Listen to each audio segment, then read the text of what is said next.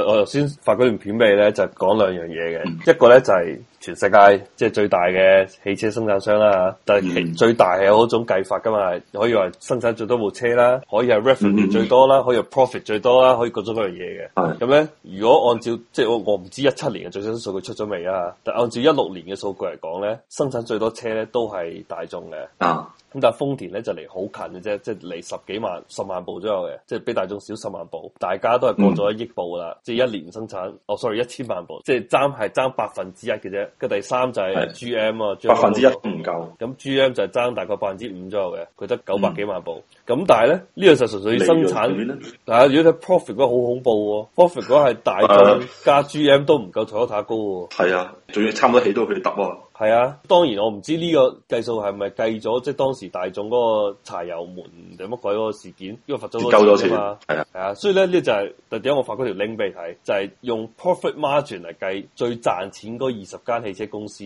就嗰條 link 入邊講嘅。咁、我頭先講嘅大眾啊、GM 啊、豐田咧都喺上邊嘅啦。嗱，先講大眾啦，大眾嘅 profit margin 就賺我百分之一點七五啫，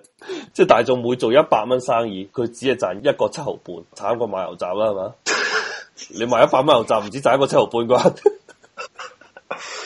屌你媽買十安牛雜都唔止呢個數啦！ 跟住頭先佢講另外一間就 GM 啦，GM 誒都其實比我想象中要好喎、都 OK，七個九 percent 點喎八有，有，咪九點八七個 percent 啊個 profit margin。唔係佢係九點八個 billion，哦，你講總數啊嘛，但係佢即係係啊每做一百蚊生意，佢就賺七蚊雞 GM。跟住另外就嗯係 Toyota 咧，就係其實 Toyota 唔係最高喎，Toyota 但係都唔差，係大概接近八個 percent，即係每做一百蚊生意賺八 percent。但係咧頭先我講嘅兩個年份嘅數據嚟嘅，講賺錢嗰個咧係一七年嘅數據嚟嘅，跟住你頭先講個誒利潤嘅總數咧係一六年嘅數據，講埋最賺錢嗰個，你嗰日最賺錢係邊間公司？最賺錢嘅唔係應該豐田咩？最賺錢係賺錢嘅總量係充田，但係啊每一百蚊賺得最多錢嘅，你估係邊間公司？保時捷啊，排名前三位，第三位咧就係、富豪，富豪每一百蚊賺到十一個五毛六嘅。第二位咧就係北京汽車，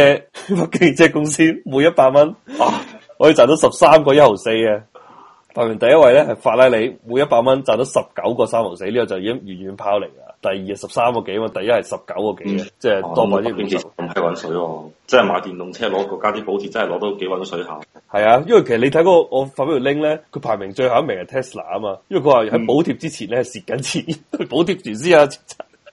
頭先我講嘅豐田啊嘛，豐田同佢自己同一國家嘅汽車公司比咧，都比其他公公司賺錢，都比如話你之前講過萬事德咁咧，萬事德咧每一百蚊就賺咗四蚊嘅，跟都住仲係好過。係啊，誒本田咧就每一百蚊賺咗六蚊，但係最好嘅咧，你估唔到喎，唔係豐田喎，最好嘅日產喎，哦，sorry，日產都唔係最好。如果純粹嘅百分比嚟計咧，喺成個日本入邊最好係鈴木喎，鈴木係每每一百蚊賺到九個三，日產係每一百蚊賺到八個二毫四，豐田係每一百蚊賺到八蚊，咁但但係係豐田都唔係最好嘅，即係佢計百分比 profit margin 嚟計，豐田唔係最高嘅，啊係鈴木係最高，但係咧豐田係做生意量大啊嘛，太大啦，咁而且所以係啊，所以其他啲點樣加埋都唔夠佢勁嘅。其實你睇下大眾同豐田咧，頭先話佢哋賣嘅車都係超過一千萬部啊嘛，但大眾有好多品牌喎，豐田相對於大眾嚟講係少好多喎品牌，少好多嘅。而且佢啲品牌其實唔係好賣得過，除咗凌志之外，誒、斯巴魯都賣得嘅，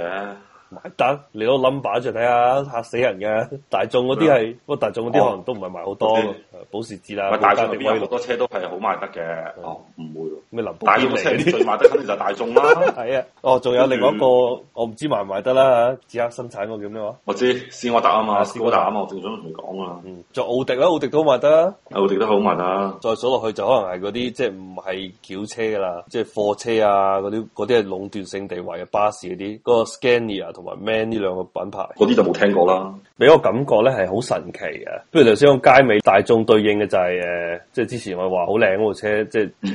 Artion。啊，阿志龍啊，你諗下街尾，即係如果純粹講澳洲嘅車價，因為中國唔係咁清楚。澳洲街嗯尾，如果佢冇水我嘅話，佢賣廣告啦，最平係兩萬五千幾就有部可以揸走啦。即係當然最低配啊，咪首波咩都最渣一啲。但係你諗嗯下嗯中中正正，我估三萬出頭都實得噶啦。但係佢講對應嘅大眾嗰部車係 double 都出唔到去喎，即係你係買過買過人哋兩倍嘅價錢，但係大眾嘅量，你頭先講全世界係多過豐田啊，係嘛？佢賣嗯個量多過你喎，佢貴過你兩倍，但係佢盈利仲少過你。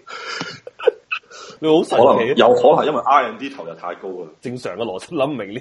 你買碗牛雜又貴過人哋係嘛，又賣得多過人哋，但係賺錢少過人哋喎，唔係佢世界上邊哦，喺全全球範圍內係賣得貴過人哋。貴誒、好中多國。都係啊，中國大眾啲車絕對貴過豐田啦。中國都係，但係中國應該冇澳洲咁誇張，double 都唔止喎。頭先講係百薩特唔會 double 街尾係嘛？冇咁誇張，梗係做唔到啦。我之前就咪影個相俾你睇，佢賣得貴過寶馬三系喎，嗰部新車帕薩特貴過寶馬三系，哦，佢係咁 sell 自己部車，但係啲盈利咁差，係應 該係應該 係嗰嗰劑燃油門事件罰得太鳩犀利。